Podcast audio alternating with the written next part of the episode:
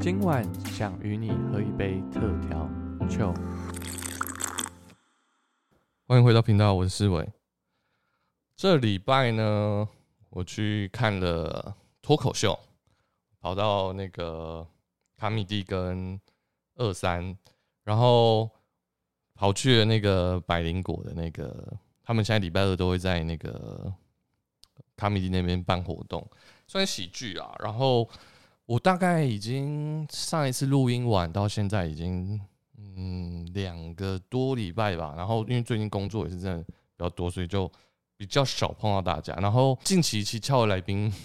之前有敲几位来宾，然后我们的因为时间上都达不到，那我们就往后 delay 啊延期。那今天这位来宾呢，我们很有趣，我们我是在 YouTube 上面看到他的影像。我觉得说哇，他的故事真的太精彩，一定要邀请他来到节目当中。那欢迎我们今天的来宾 AK 来到我们当中，请 AK 介绍一下自己。嗨，大家好，我叫 AK，那也可以叫我 Albert 就好，因为 AK 念起来有点难念，怪怪的。好，那我诶、我今年二十六岁，然后我是一个我是一名护理师，那我在新庄的医院上班。嗯，AK 其实他跟我一样都非常喜欢健身，对不对？对，就是 然后我们我们有很多共同 follow 的 IG 好朋友的，都是健身的。所以我们刚其实在那个录音前稍早之前，我们就稍微聊了一下，就是哎、诶我们有追踪谁啊，然后聊一些健身的东西啊。但我们今天喝的这个饮料好像没有很健康，这样算健康吗？蛮甜的。蛮甜的。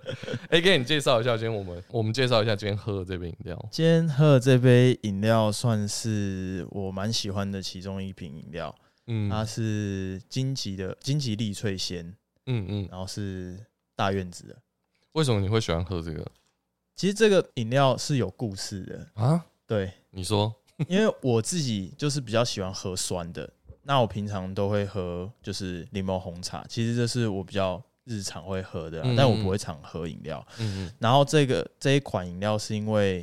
因为我在就是之前在急诊室上班，然后哦有一天就是有病人需要急救，因为我们医院蛮小，所以通常有急救的状况就是比较算比较不常见呐、嗯，对，虽然我们是急诊室，但是因为医院比较小，这样子。那那一天就是送来一位就是状况比较不好的，就是需要急救的病人。那嗯那天就弄得很忙，然后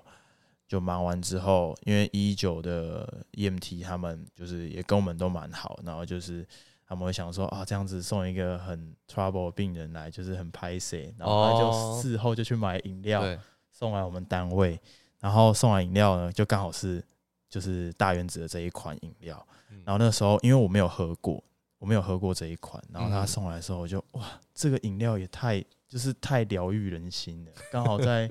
就是忙完之后喝这一杯，然后从此之后就爱上。了就有那种酸甜感的。对对对对对对，而且又吃得到里面的料。可是你这样子，你你每次喝它的时候，你会想到那时候的那个急诊的事件，我每一次都会 都会想那起，压力不会很大吗？就是会觉得说，哎、就是苦尽甘来嗯，这样子。对对对。了解。它这一杯里面就有很多果粒嘛，然后我那时候想说，因为我其实自己很少喝饮料会加糖，就是我都不是无糖啊，就嗯顶多就是一分糖。嗯然后那时候因为我我想说，哎、那跟日本喝一样的，我就想说好。就是半糖，我那时候其实点的时候就很纠结，然后天人交战。嗯，然后后来想说，哎、刚刚喝了觉得，嗯，好像这这甜度好像 OK，它其实因为荆棘嘛，所以它原本应该会比较偏酸一点，嗯对，加一点糖让它比较温和。嗯，对，所以我如果有喝饮料的话，我基本上不太会点低于半糖的。哦对，，OK，就是完全没在管那个蛋白质跟都糖分。都要都要喝饮料了，不用管糖分了。哎、我之前我之前在那个健身房啊，然后我教练就会说，嗯就他就跟我聊说他去吃什么什么，然后我就跟他讲说，哦，我都不吃那些东西，嗯然后他就跟我说，你活得也太辛苦了。我说，啊，你备赛不是也很辛苦吗？对啊，对吧？然后反正聊到后面就觉得说，哎、好像好像有时候适度的还是让自己放放松一下下。对，嗯、你刚刚说你在那个做护理师，你之前在急诊室是在大医院吗？没有，也也是在新庄的同一间医院。哦，我来讲一下我们那个我为什么会认识到 Albert，、嗯因为我们那时候是呃，因为我们都很喜欢健身嘛，然后我们有看一个 YouTube YouTuber，他算 YouTuber 吗？还算健身网红？他算健身网红，健身网红，然后他叫做黄世仁。对。然后我们那时候就是因为我给我订阅他的 YouTube 频道，然后我就刚好看到 Albert 去上他的节目，对我被他邀请去拍他的一天的日常，嗯，他那个影片真的是有够久了，四十几分钟，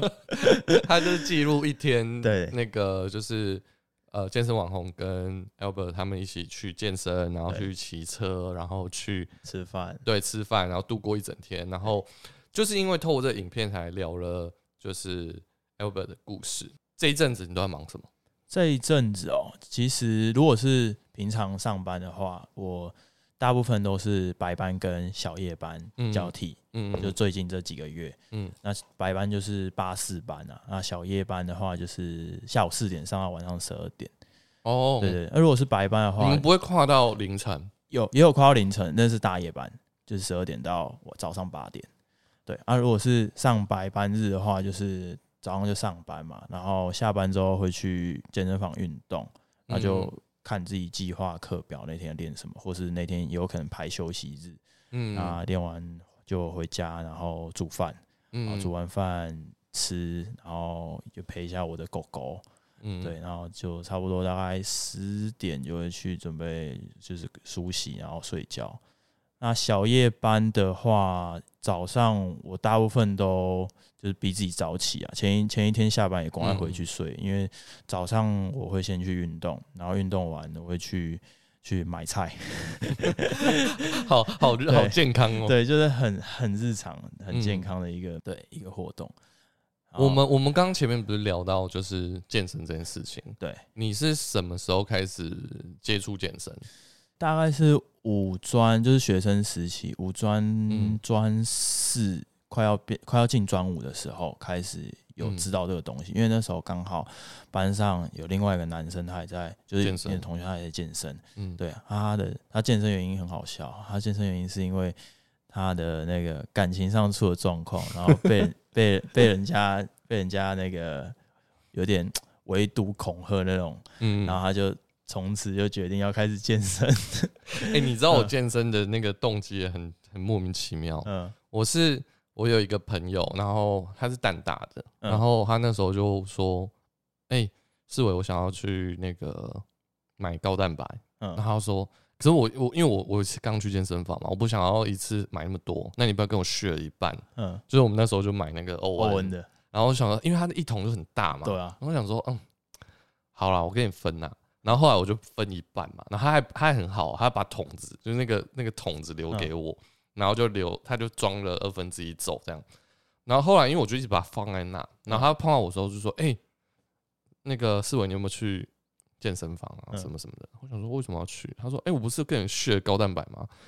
我说：“哦，对啊，我放在那，我都没有动它。”然后后来我就想说：“啊，对，好像要把它用掉，不然不太好。”然后后来我就是查了一些错误资讯，我就上网查说：“哦，如果要你要去健身，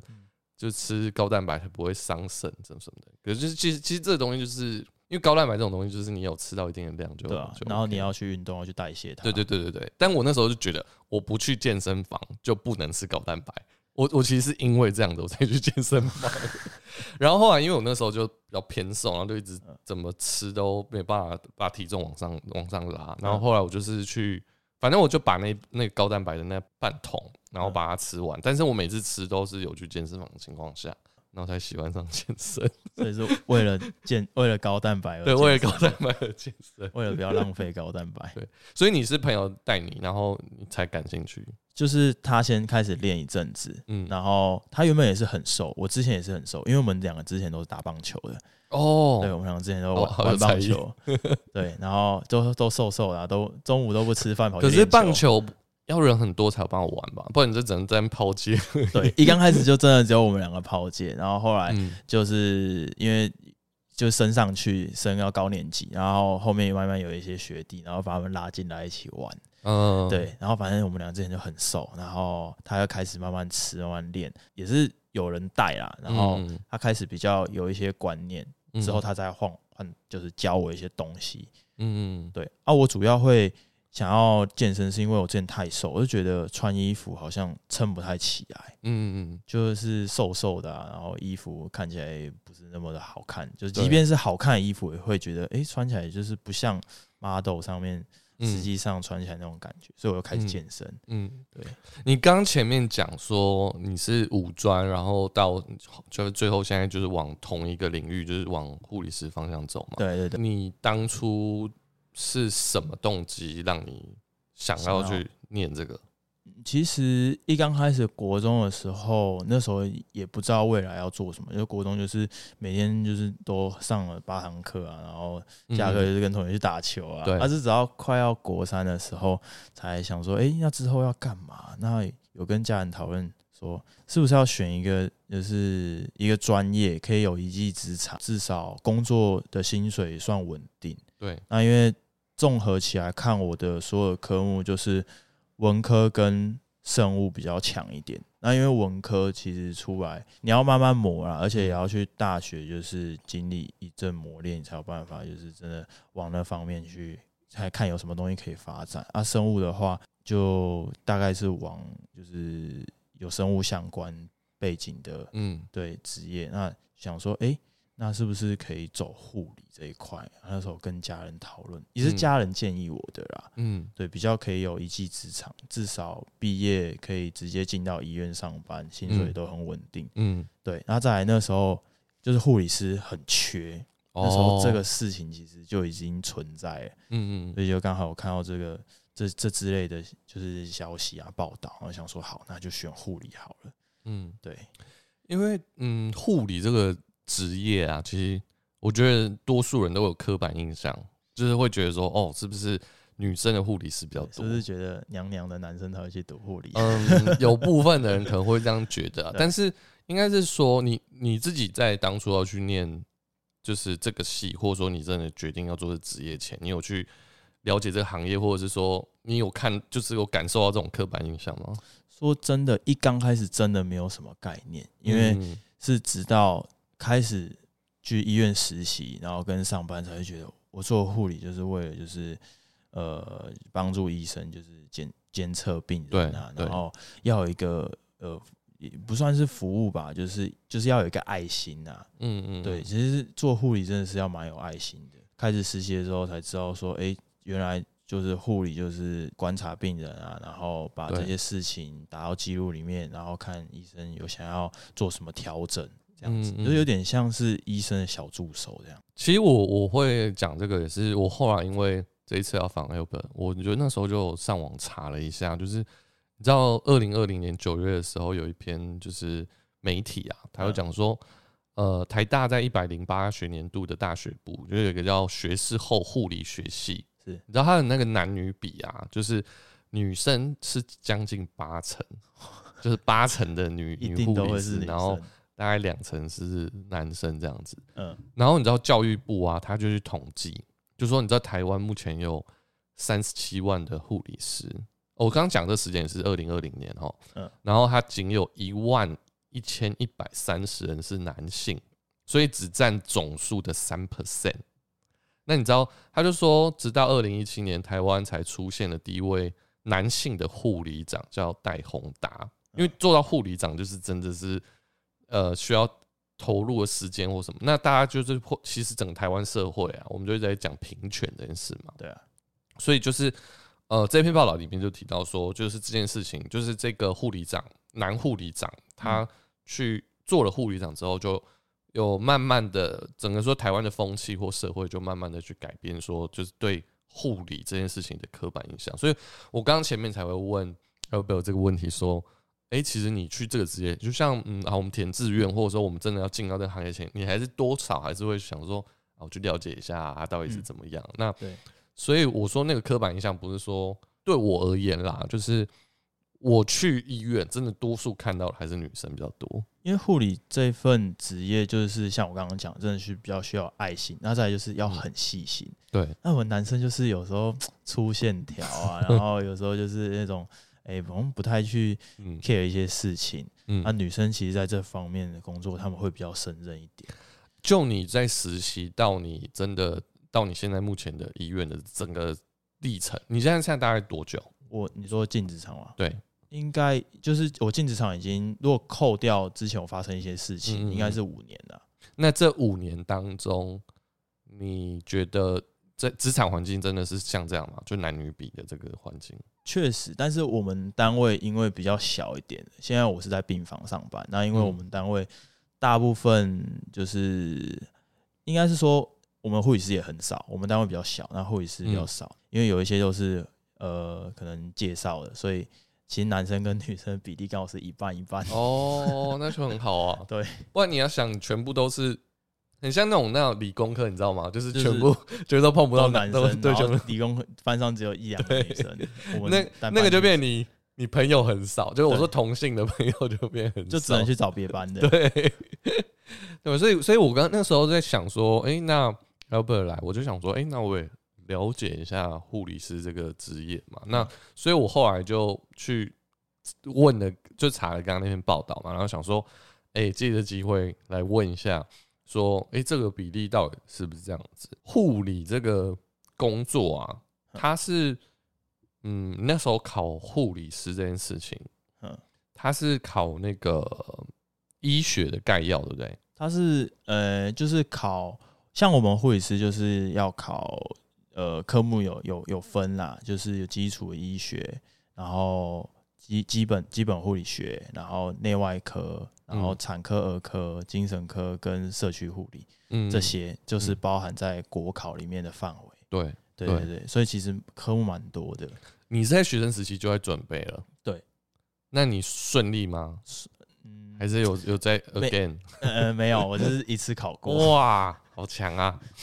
其实有些人也是会没有考过，但他们他们运气真的有比较不好一点啦，对啊，也嗯。也许啦，嗯，对对对，因为我这边我查到说，它这个内容，因为我我我是这也不太清楚啊。嗯，呃，护理师跟护士是有很大的落差吗？应该是说以前叫做护士，那后来才改改成叫护理师，然后哦。考的、考的那个考试的内容，也就是也变不一样。所以像这种护士护士的这些类别，跟现在护理师的类别，它其实是从这边延伸到这边吗？对，哦对，对对，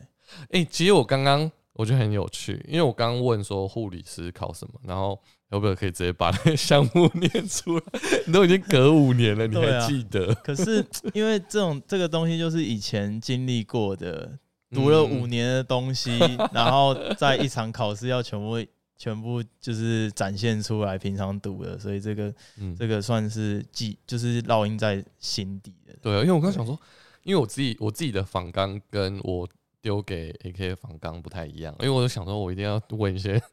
不一样的问题，然后我刚刚想说，嗯，好，我来问一下，然后结果我就想说，我本来想说，哎、他会忘记，我不知道我不知道那个念出来的，这个应该所有就是到职场上工作的人，嗯应该还是不会忘记，即便过了很久，就那些那几个要考。科目还是、嗯对，还是会。我想说，哇，好强哦！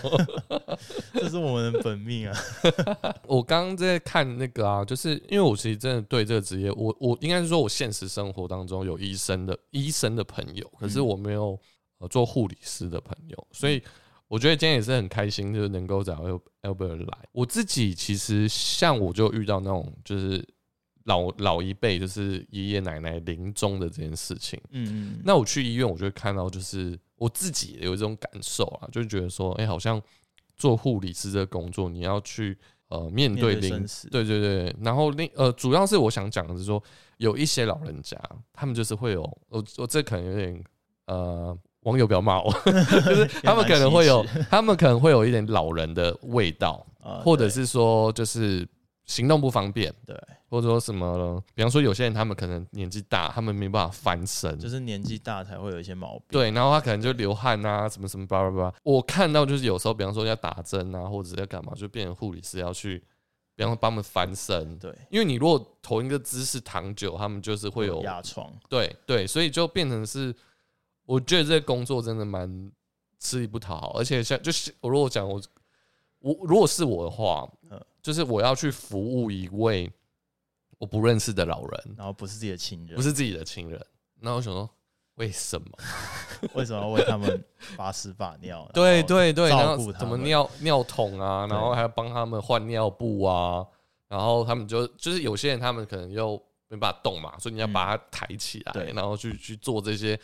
因为我是刚好我我忘记爷爷还是奶奶吧，他们那时候在医院嘛，我看到护理师在弄其他的旁边隔壁床的，嗯，然后觉得哇，好夸，好好好累的感觉。就真的要很有爱心呐。对，那啊那你那时候碰到这些事情的时候，你有应该是说你有在进到职场前，你有去想过可能会遇到这些事吗？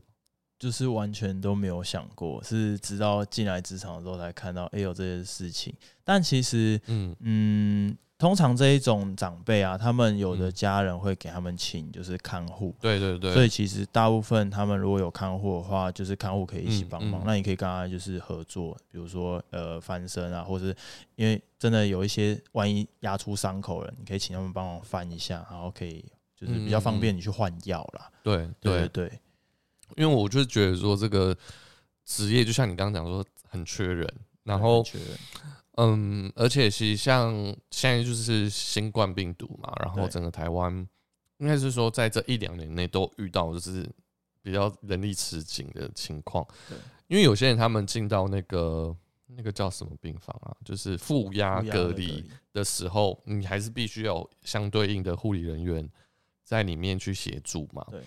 像其实我前面几集有访问过消防员，嗯然后呃，因为我我那时候其实访问他的时候，我觉得很有趣，就是我那时候想说，哎、奇怪，就是我一直以为 消防员只是去救火，就是那个也是一个，就是我可能我不是一直不知道救护车上坐的人是消防员。他们两个要两个两种都要会。对，因为我那时候想说，哎、那应该是医院的人吧？我一直以为，我真的以前一直以为救护车上的开车的人跟就是实际去到那边的人，就是可能他们都是什么，比方说某某呃台大医院的人的呃人，然后开车出去。那我就想说，哎、奇怪，怎么怎么会？哎、怎么到最后就是来那个消防员来专访的时候，我想他就跟我说，哦，那车上的人都是我们。应该大部分的呃一般民众可能都会有这样的误会。对，所以你变的是你会很常，因为我我我自己像之前有一部剧嘛，就《火神眼泪》，对，他就是有整个去有点像描述整个就是事情经过的过程、救护的过程跟消防遇到火灾的过程。那他们是一进急诊室就要直接说，很快速，可能在几分钟内就要直接说，呃，这个病人啊，他怎样怎样，什么心率多少，什么什么。所以这应该也是你很常会碰到。对我一刚开始毕业之后，我先去了急诊室。那其实那时候也是本来是想去开刀房，但因为嗯刚好医院开了缺，没有开刀房，只有病房跟急诊。那我嗯想说，我实习的经验，病房成绩都不是很好，所以我想说，那去急诊室啊，而且男生嘛也比较适合，就是需要男生的单位。其实是男生单位就比较是重症类的，或是家务，呃，或是那个精神科。所以我想说，那我去急诊好了，然后去急诊看看下，这样子，我在急诊大概待了两年左右，可是急诊的步调就要快很多、欸，就是要比较快，然后嗯。你要很能够在短时间内判断出来病人的状况，然后在短时间内把这一堆病人就是先后顺序谁比较严重，谁要先处理，去赶快做快速分类，因为我自己看到急诊室的状况就是，你你可能会一直被叫，然后很混乱。对，就是哎、什么，就有些人就是真的就没事，然后一直叫，你。然后被吼来吼去，像我之前有一次就是那个骑摩托车，然后天雨路滑，我就跌倒，然后我就去医院，嗯那我就遇到一个情况，就是反正警察就带了一个喝喝醉酒的人，嗯，然后他就进去，他其实完全没事哦，他就一直在说好痛哦，好痛哦，就一直狂叫好痛，嗯然后就护那个护理人员就过去，然后哎、你怎么啦？怎么怎么？然后就没事，然后结果他就去处理比较需要去帮助的人，对，就后来那个人就一直在那边欢啊，在那边闹啊，然后后来去了之后，我就在旁边观望，就想说，就是后来啦，他们的模式就是跑去跟那个人说，呃，你再你再你再继续闹，再继续吵的话，就是我要叫警察来。就是其实警察也在啊，只是他跑到别的地方去写笔录或者干嘛的，嗯？嗯嗯只是就觉得说，哦，护理员真的很辛苦，就是你还要去处理这些，非医疗的事情，对对而且有时候还有一个情况是。同时间，因为这我我讲的是我自己亲身看到，就是嗯同时间那个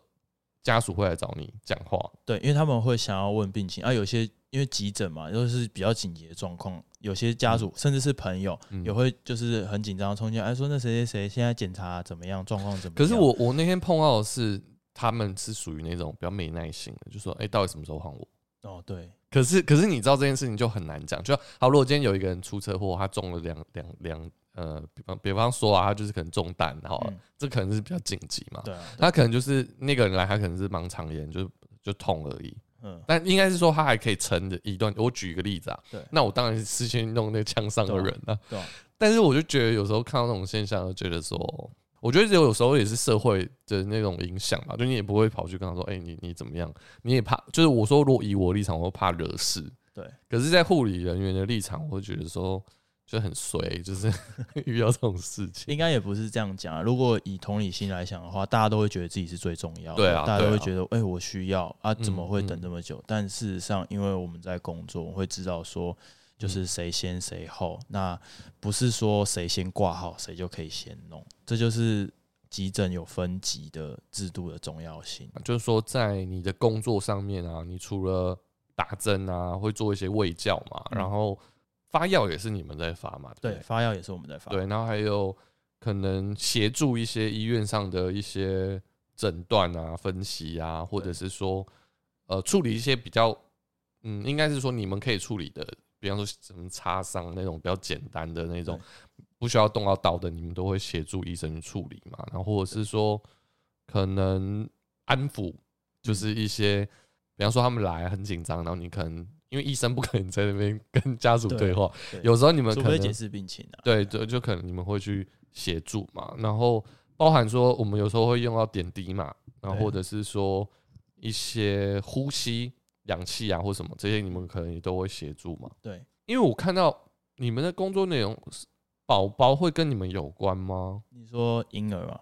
嗯会，啊，可是因为它是属于就是儿科那一块，嗯，就还是要看就是是不是那一科的。所以如果他在那一刻，他就不用去管其他单位，他就是乖乖把宝宝照好照顾好就好。如果是急诊的话，是都要处理啊。但是因为我们医院就是比较嗯规模没有那么大，所以哦儿科这块我就是觉得蛮可惜，我没有遇到。对，妇科、儿科这一块，我就是刚好没有遇到。嗯嗯嗯，对啊，所以你不要碰你，你在你的这个工作里面，你碰到最印象最深刻的，印象最深刻。其实我跟观众讲一下好了，我待过三个单位。刚毕业的时候待急诊两年，然嗯后之后就是出就是出了一点事情，然后后来等一下我们会休息一阵子聊这件事对对对对。然后休息一阵子之后呢，就去我以前很想去的开刀房。那那时候大概就是上了三个月而已，因为发现诶，其实自己并没有那么喜欢。虽然我能胜任，从开刀房离开之后，现在就是到病房。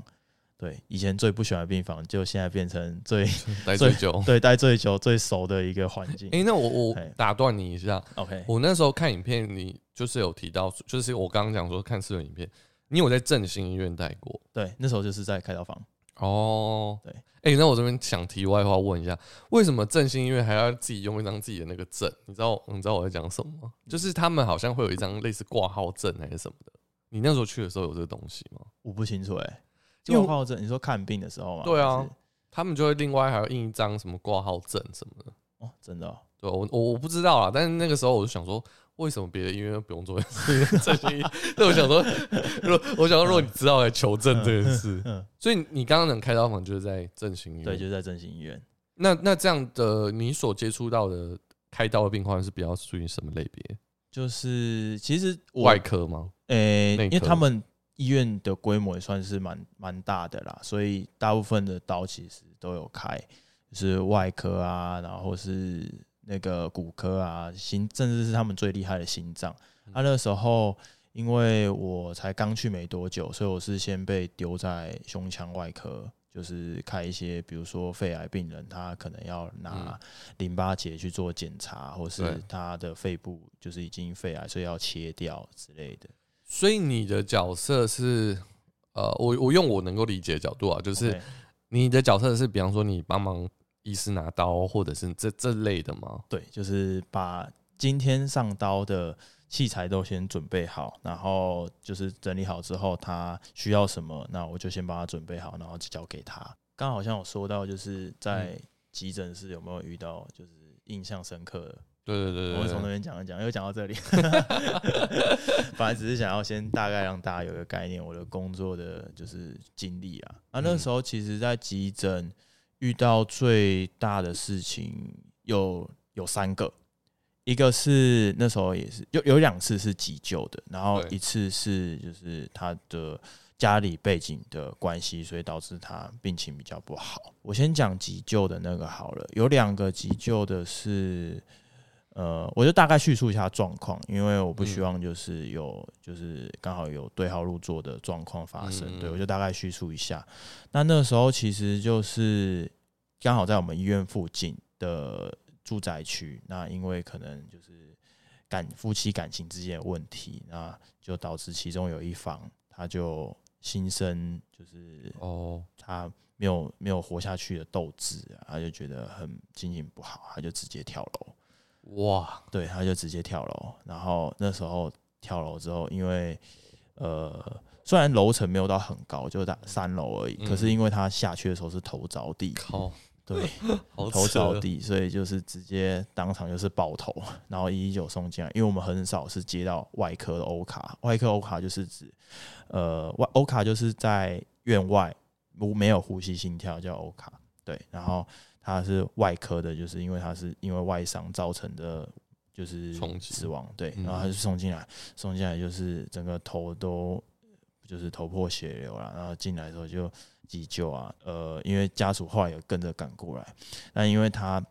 那时候撞击真的太严重了，所以我们处理完之后，他有有就是有恢复一点生命真相，但是人还是持续是昏迷的，那就嗯因为我们医院比较小，那没有这种这种科室可以处理，所以必须立马转院。对，嗯处理完立马转院。啊，那时候听就是我那时候在就是里面帮忙，那因为稍微有生命真相有回来一点，那我就出来就是有跟家属就是询问一下状况。那他那时候他的先生是整个被吓傻，因为他没有想到因为一场就是争执会变成这个样子。对，对，然后他也蛮自责的。那时候我看到，因为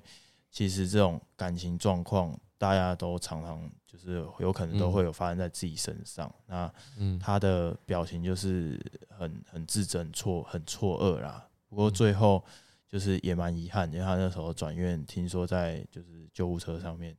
就是好像又没有呼吸心跳了。对，然后嗯最后怎么样我不太确定，不过应该状况不是特别好。嗯，对啊，那时候就是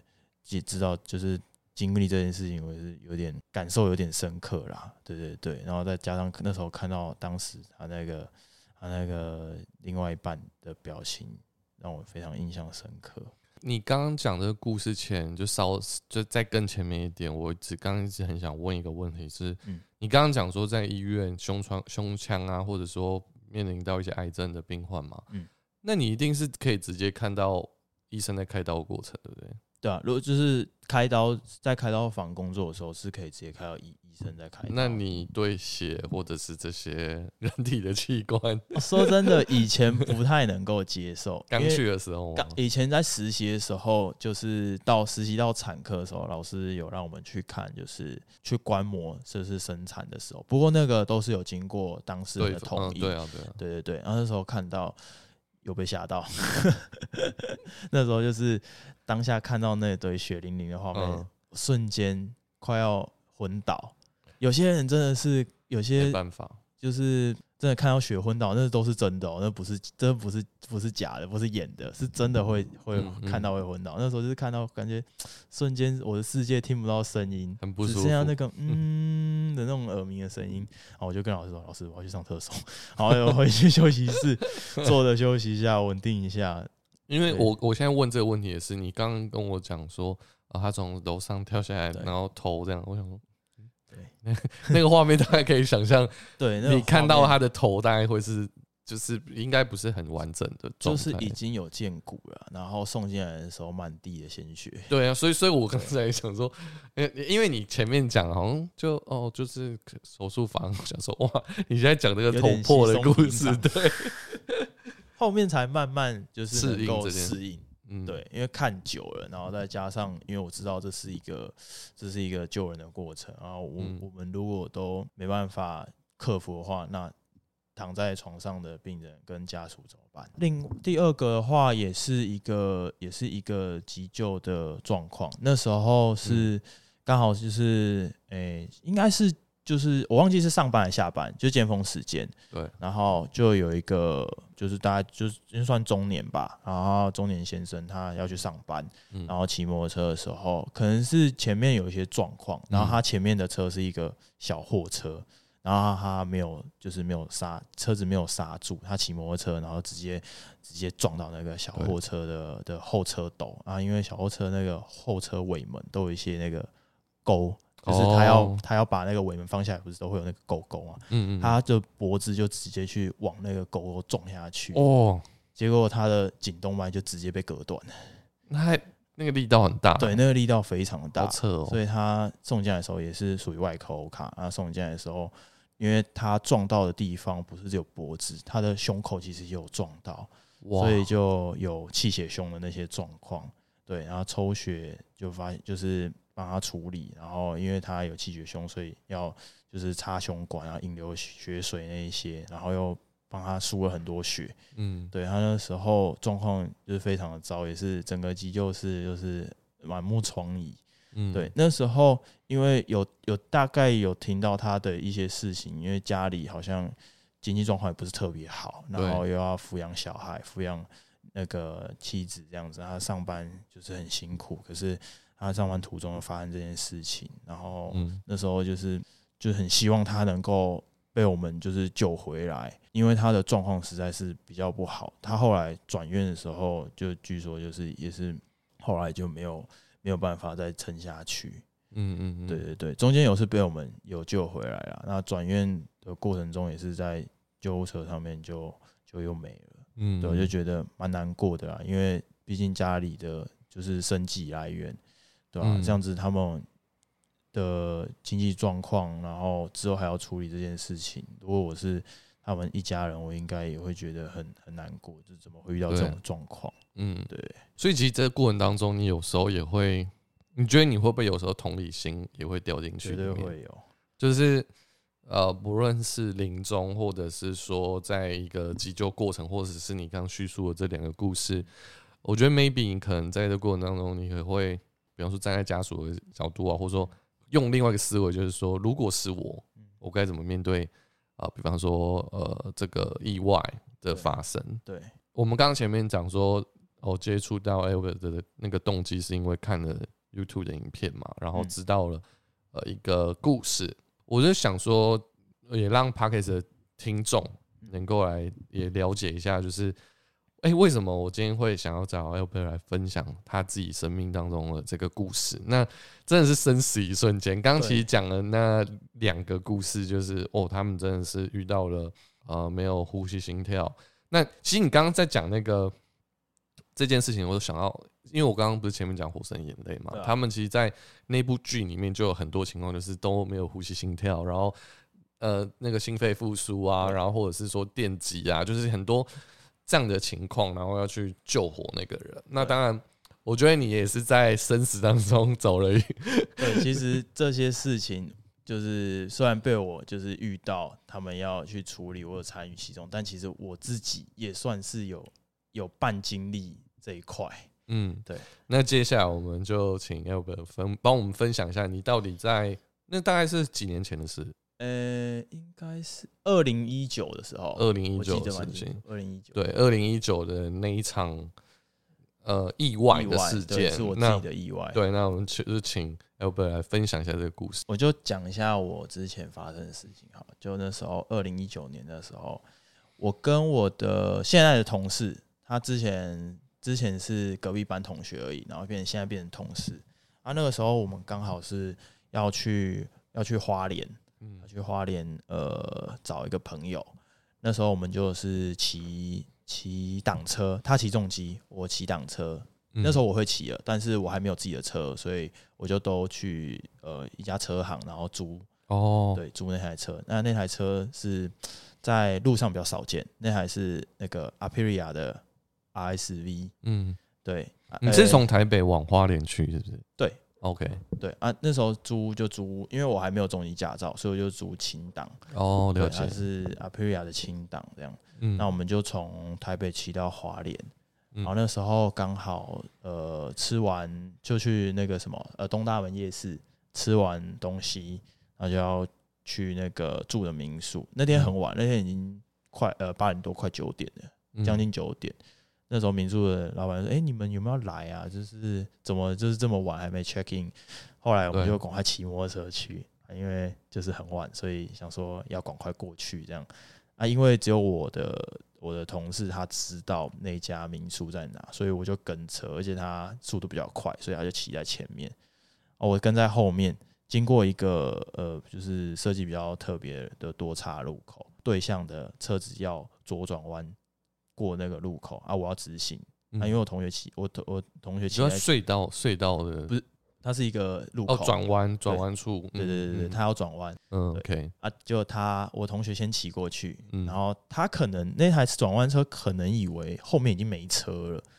结果后来我才就是经过那个路口，结果他没看，应该应该是后来才看到，然后因为我一直跟车，所以我也没有特别去注意路口啊，所以这要提醒大家，真的是经过路口都要小心，对。不能 不能缩小缩小自己的视线，对，然后结果我们就就碰撞。啊，那时候我是撞到他车子的右右侧右侧的叶子板，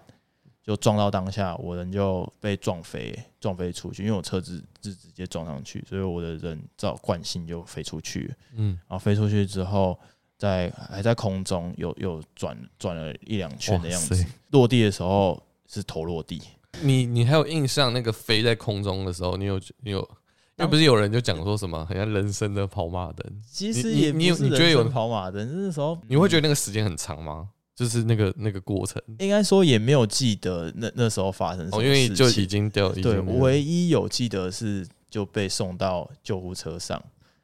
哦，对。你那时候还有意识那时候其实是都还有意识的，，OK OK，，对，只是撞击力道可能很大，就是有出血。那可能撞击当下没有出血很大，而是慢慢的在嗯，在就是血在渗出来，渗到嗯。那个脑部其他地方。对，然后当下其实都还有意识，那救护车来之后把我送到就是就花莲慈济医院，因为照完电脑断层就发现出血蛮大的啦，所以就直接被送进去开刀房这样子。然后开完刀之后，就其实该插的管几乎都插了，哦，对。你那时候是加护病房吗？对，那时候先住加护病房，所以出来的时候有插那个有有插管，然后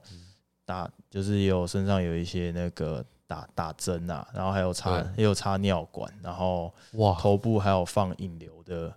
引流的管路这样子。嗯，对。啊，因为是真的真的蛮幸运，那时候在开刀完四个小时后我就醒来。原本开刀那时候过你你有印象？因为那时候你你那时候是有昏迷吗？有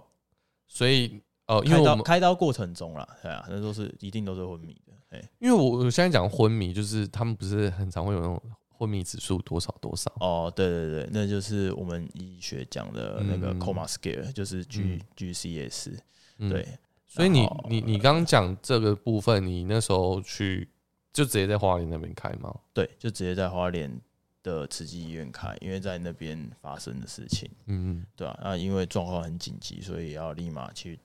那个开刀房去处理出血那部分。后来四个小时后，我在就是开刀，呃，在那个加护病房的病床上醒来，嗯然后我又用我的眼神去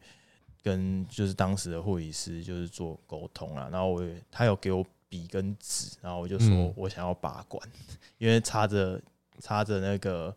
那个 endo 真的很不舒服，对，对，然后后来就有医生来评估，然后就帮我拔管，可是身上就是还有带蛮多的其他管路，就是有嗯。那个中心静脉瘤子那个导管，然后还有引流我的头部的那个血水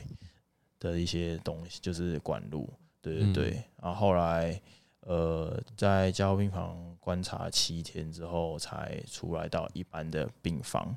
然后再住院七天。可是那个时候，因为就是当时出血量太大了，所以我的头盖骨，我自己的头盖骨就是有被拿起来，整整颗整颗拿起来，好可怕，就等于我手术完过后，我的头是有有一部分是没有头盖骨保护的，嗯嗯嗯。对，就等于说一个就是没有没有保护所以他是可以直接看到脑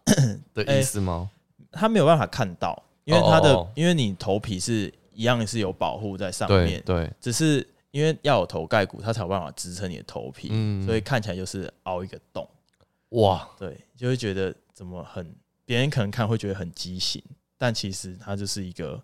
一个减少你挠压的一个方式。哦哦，OK，对，而、是直到呃我出院过后，就是因为要先观察，让看一下我平常的状况怎么样，然后是直到当年的，因为当那时候发生是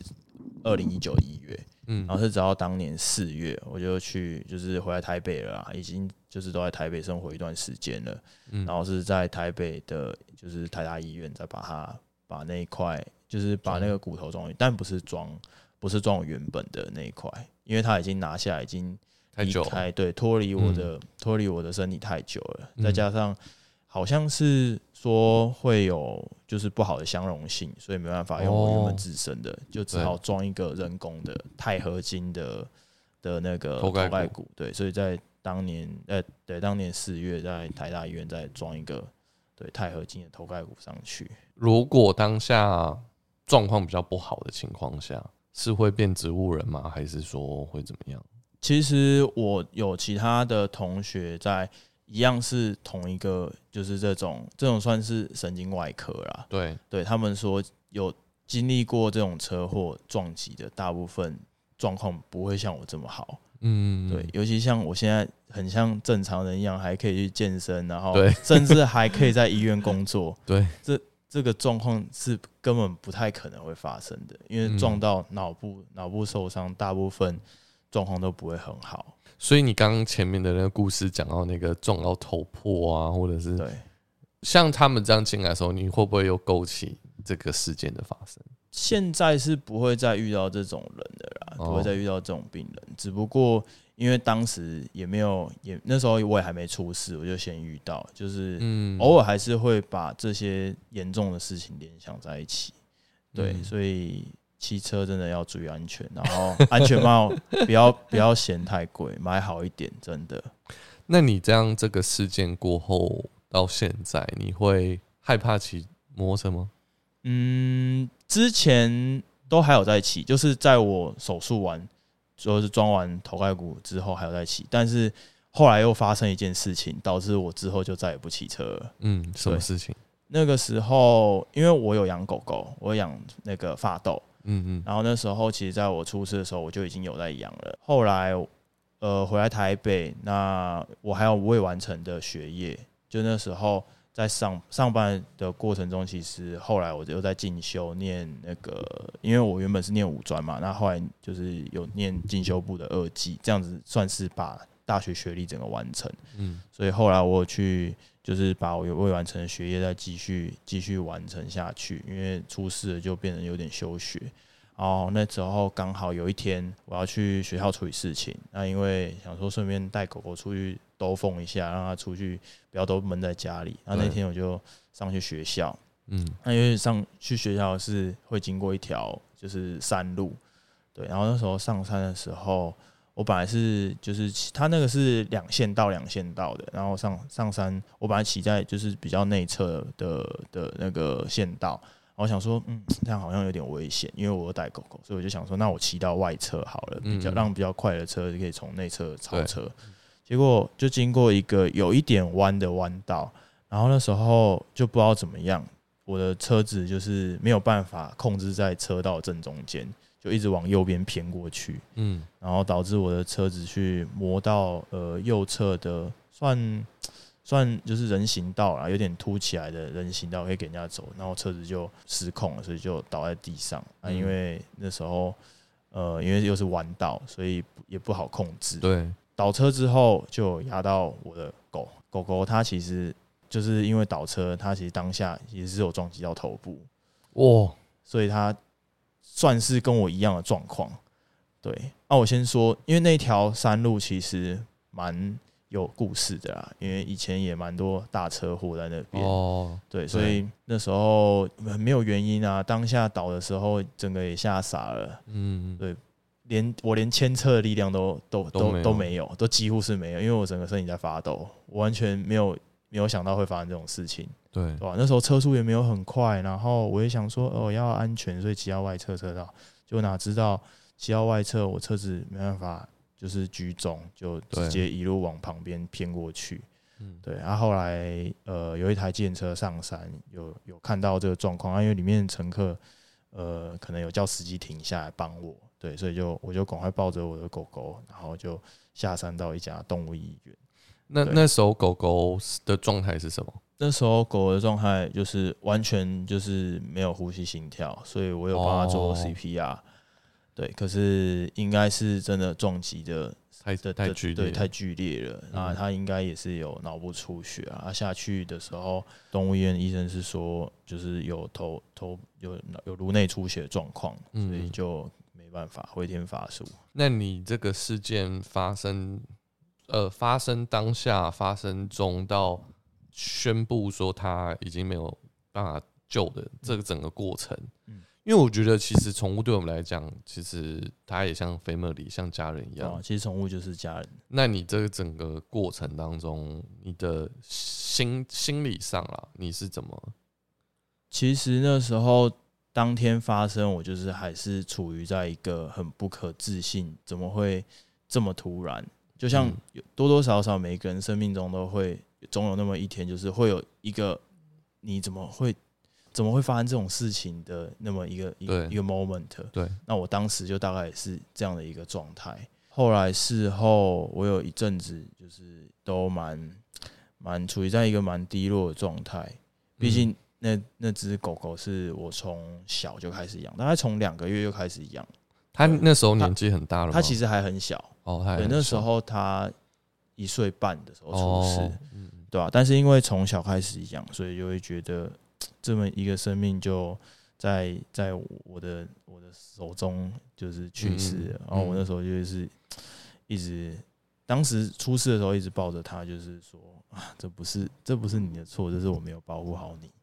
嗯，对，到后来我每个月其实都会去，就是去庙里走一下，然后就是祈求生命他能够就是好好的到下一个生命的阶段，这样子。那那时候你会有那一种，以我听这个故事的想象，我会觉得说，你会不会有一种心情是，哦，我对不起他，或者是说，呃，我怎么会造成这样的事情发生？你会有那种，呃，用心理的角度啊，或者什么亏欠他，或者是说没有，就像你刚刚讲，没有保护好他。因为我觉得这整个过程当中，因为毕竟就是这整件事情它是个意外，但是这意外的过程当中，你会。我不知道你怎么想啊，但我觉得如果是我发生这件事情，我会觉得说好像是我害了他。你会有这样的心态心情吗？我其实当时会有这个心态，然后是嗯一直持续一阵子，然后也听了很多人就是就是安慰我，就是说。嗯嗯呃，就也许也许这这个是一个这一个是一个安排啦。对，我当时也是这样子想，也许这是一一个安排。就像我就是当时在花莲发生这件事情，也许这是每个人的生命中的一个安排啊。你要从这件事情去学习到一些一些想要就是这个能告诉你一些什么，然后你要嗯。去学着说我要从这个事情，然后要怎么看待我以后，比如说呃骑车的注意安全啊，或是嗯。就是反正就是一些生命的一些一些课程啊，要去学习。对，因为我觉得这整件事情，事情发生到事情中到结束之，应该是说到你真的平复的这个过程，我觉得应该是相对来讲，它是需要一段时间，甚至是说需要很多修复跟，嗯，我觉得那个可能心理上会比较比较需要，对不对？对啊，因为我觉得整个过程就是，我我讲一个就，但是可能没有你那么，就是我以前有养过老鼠，就是那种小只的那种的那种老鼠。然后那时候我在很小的时候，然后我那时候就是养那老鼠，然后我就把它放在放在家里，因为那时候冬天很冷，然后我就还还有放那个就是那种类似光就是发热对对对。我后来就是去学校嘛，然后我就没有在在家，我就是回家后就看到它就是已经死掉了。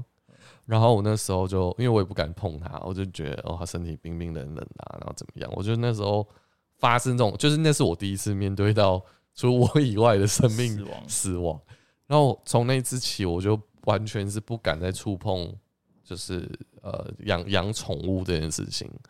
对，就是我我就觉得说，好像那那可能 maybe 真的是天气太冷，或者是说它因为老鼠的寿命也就是也不也不长长啦，对所以我也不知道到底是是什么原因。可是我就觉得我好像害了一条生命。然后那一阵子，但我后来就把老鼠拿去把它埋葬啊，然后跟他说希望它可以怎么样怎么样。但是我就觉得那整个送宠物到临终，或者说是整个过程当中，像如我这可能事件没有像你刚刚讲发豆这个事件那么的。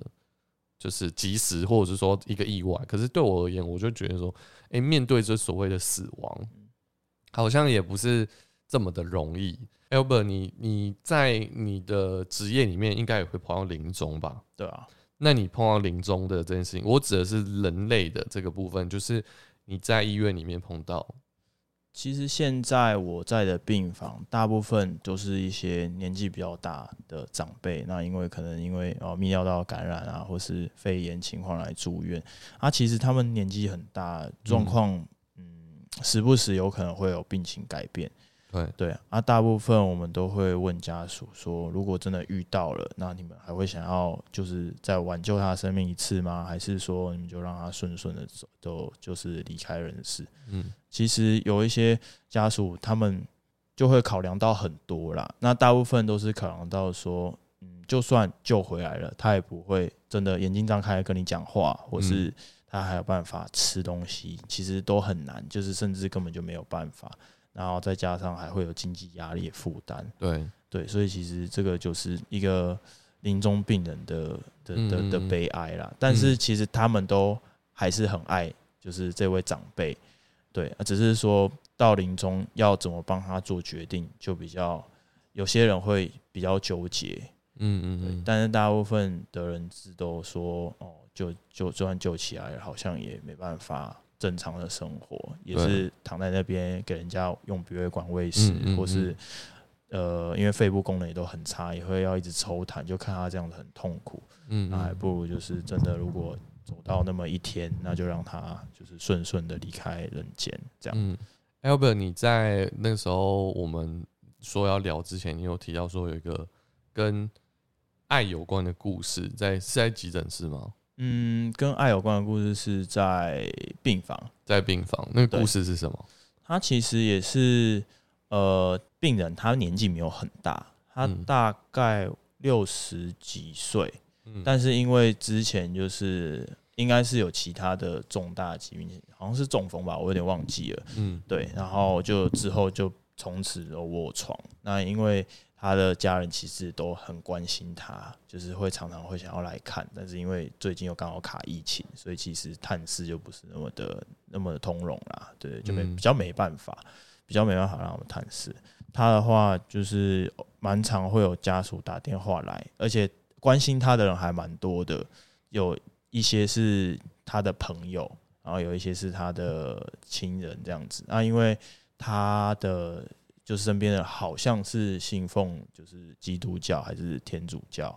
嗯对，所以他们其实就是保持着一个就是有爱有爱的那种心情，嗯那来关心，然后就会跟我们说哦，谢谢你今天照顾他。嗯那就有一天他就真的没有呼吸心跳了，那对他们就是说，那就让他顺顺的去，让上帝带他走这样子。然后当时来的时候，我就觉得那个氛围是蛮温暖的，因为来的家人就是保持着一个很感恩的心，那感谢呃感谢我们照顾他，也感谢上帝，就是能够就是顺顺的将他带带离人间，嗯那就是不要带着什么悲伤啊那些让他离开。对，嗯。我就觉得当时的氛围就是他们一群亲亲友，然后围在旁边帮他祷告，就觉得这样子离开人人世是非常有温暖的，嗯不会觉得说哦，我离开了是那种带着呃经济压力终于解脱，或是真的照顾很辛苦的那一种心情去去嗯。去面对，蛮温暖的啦。就是家人都在，温馨。嗯嗯。嗯。节目到尾声，我也想问 Albert，就是你自己在你这份工作里面，你我们相信你一定在这工作，除了我们其实如果听这一集的听众朋友可能会觉得，哎、这一集好像充满了很多的故故事，然后但是他可能没有那么的轻松或什么的，但是我觉得其实我们人一定是会面对生老病死嘛，那这一定是每个过程当中的一个阶段。那我想问 Albert 说，你在你的这一份工作里面，你觉得你的成就感是什么？那你觉得在这个工作里面，对你而言，你在这个医呃，应该说在这个医疗环境里面，你觉得有没有学到什么人生观？是在你还没有进到这个行业以前，你所看到的？嗯我觉得进来护理，唯一对我最大的改变就是，它完全就是激发我的爱心。其实我本来就是一个蛮善良的人，然后正义感也蛮强的。嗯但以前你学生时期的时候，正义感强都是那种会跟人家吵架啊，或者是赶快帮人家出一口气的那种哦正义感。但是现在到说义气的那种，对对对对对，有种 说哎、兄弟，我挺你。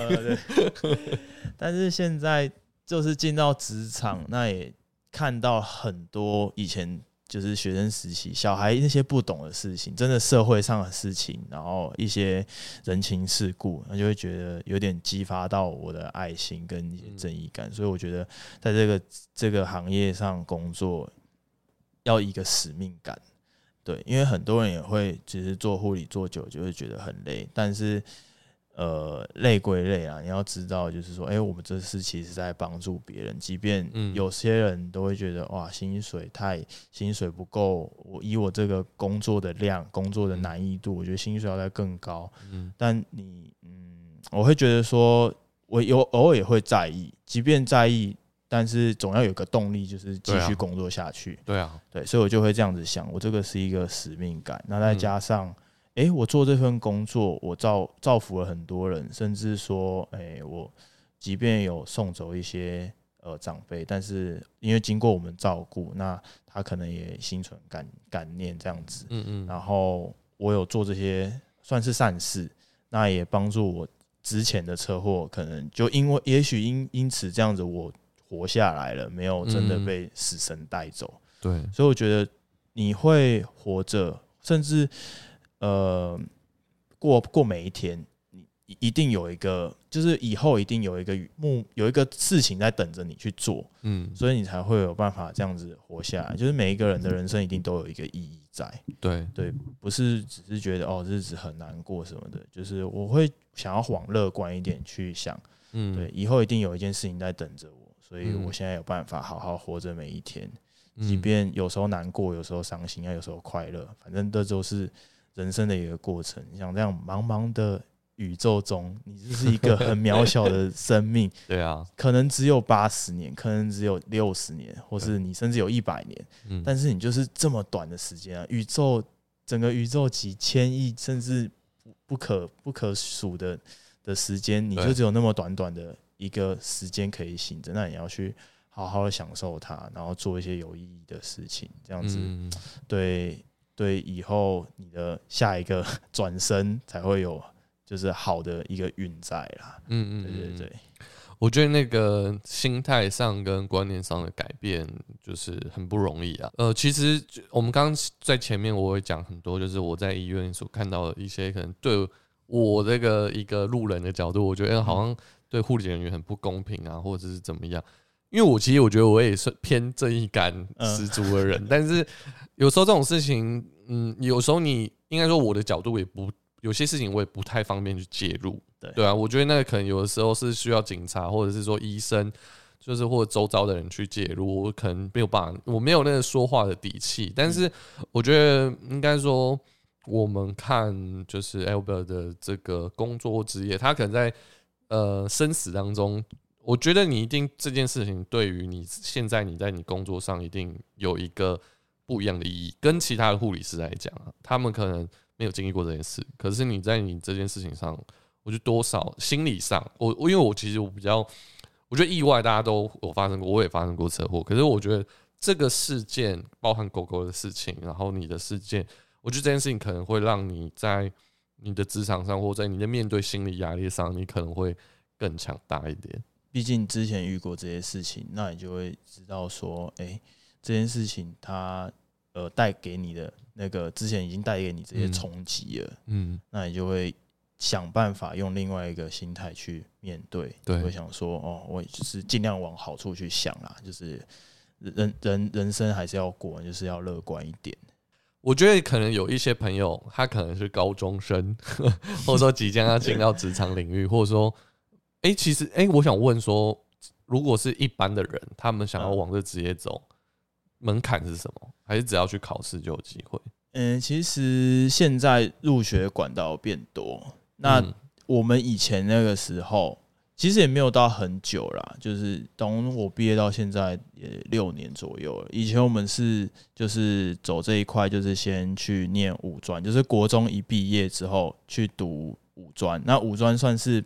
呃，就是毕业之后算副学士，因为它就是包含高中三年跟大学两年，这样算五年。对那其实他毕业之后并不是大学学历，他是副学士，对，所以可以经经由这个方式啊，这个管道，你如果想要走护理的话，可以去读五专。但现在有一些学校五专已经没有开了，对啊，像很少。像长庚，好像现在五专就没有开了。对，那不然就是你就是呃可以读高中，然后高中毕业之后，然后再念大学，你可以选护理系。哦，也是也是一个方式，或是嗯你原本大学选选别的科系，但是你想要转转护理，也可以走那个学士后学士后护理，好像是念两年，我记得。哦，对对对，就等于说你大学念已经念完了，所以我考护理是一定要有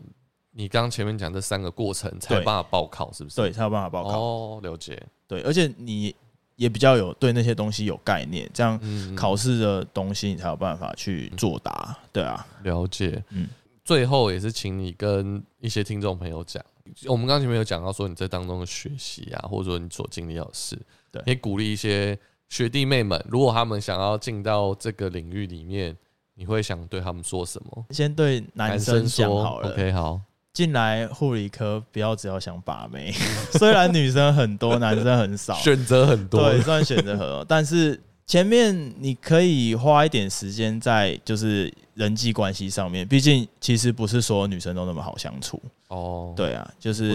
你要知道说，当你的世界，当你的学习环境几乎都只有女生的时候，女生的很多 很多，妹嘎嘎，对你都会看到，所以嗯，也可以就是当做一个学习啦，嗯。对啊。但是进来的时候，就是还是要认，就是稍微在自己的学业上面多花一点心力，不要想说哦，进来很多女生 很多可以选择，哦，就是进来就是可以把妹什么的，对，对。那是一个附加条对对件，对。那女生学学妹的话，我是觉得在很多时候不要太计较，哦，对，因为当女生很多的时候，其实就会比较。嗯，对，男生我不知道为什么好像比较没有这个问题，嗯，对，啊，女生我就觉得好像比较会有这种状况，然后再加上因为学校就是女生比较多，所以就会很多时候其实都会有一些小团体啊什么什么的。，哦对，对，我就觉得不要太比较了。那大家其实进来就是就是一个目标，哎、之后之后其实也有很多人去选择做别的行业。当然，那如果你是要选择做护理，那其实就是保持一个有爱心的心态，那嗯不要去比较，不要去怨天尤人，反正大家都是一样的。我觉得大家就是可以多一点尊重这个职业，然后少一点，就是我觉得有时候我们，我觉得每个职业都有他们辛苦的点啊，但我觉得说我们真的去医院或者或者是急诊室啊，或者是什么，我觉得毕竟他们所做的工作，其实有的时候已经超过他们的。我们其实，如果你真的把他们的工作内容列下来，其实他们有时候做的事情是多比他们工作所要做的事情更多的。多对，所以我觉得听众朋友可以就是呃，当你下次去到不论诊所或医院或什么时候，我觉得多一点体谅吧。我觉得可以多一些去站在对方的立场，或者是说，诶，他们其实可能现在也在有更紧急的那个任务要去对要去完成。那我觉得就是。我觉得说话的语气跟态度各方面，我觉得就是虽然你你觉得你的家属很重要，或者是你你的状况很紧急，但是我觉得我觉得把语气调整一下，然后多一点体谅彼此。我觉得应该是说这样的模式跟状态，我觉得对大家来讲会会更好。对，就当我们有爱心的要去照顾大家，要去帮大家处理事情的时候，也是希望大家就是有这个同理心，嗯，去去体会说，哎、其实大家都会觉得自己很重要，那我们就是帮大家在分担这些事情。我觉得很感谢 Albert 今天特地来到工作室这边录音。谢谢四位。对，那我觉得最后也是呃问一下那个 Albert，你有没有在用社群？哦，有。那要怎么找到你？那我的 IG 的话是，呃，我的 IG 账号是 T A K E 底线、A W E I 底线零七二六，嗯，所以是七月二十六生日，被发现了。大家很喜欢这样。那大家如果真的有想对这只有那个问题的话，可以去问你嘛。可以啊，可以，。如果大家就是想害羞或什么的话，你其实他私讯，其实我今天也是第一次遇到 Albert 本人，所以我觉得就是，我觉得他真的是蛮健谈的一个人。然后大家如果有问题的话，你们真的对这职业或者今天聊的，你有想更多了解的话，你就私讯他，可能会先到陌生讯息。对，应该是会先到陌生。对，但是就是他，我觉得他以他的个性，就我今天跟他聊，我觉得他真的是很热情的一个人，所以我觉得大家也可以放心的去跟他聊。那我觉得最后，如果你们很喜欢这集频道的话，你们就是可以到 Apple Podcast 订阅，然后留五星，或者是你们可以留言支持我，或者是有问题要问，呃，你们如果不就是害羞 不好意思密他的话，也可以在留言区。我就因为我们之前也是节目来宾录完后也是到留言区留，然后后来我就再转述。对啊，如果你们害羞的话，就是到留言区。那呃，我觉得你们也可以把这一集分享出去。就是我觉得这一集可能你听到会很多跟生命有关的故事，会还有一个意外的发生。但我觉得这些过程当中也是帮助我们珍惜生命，然后也去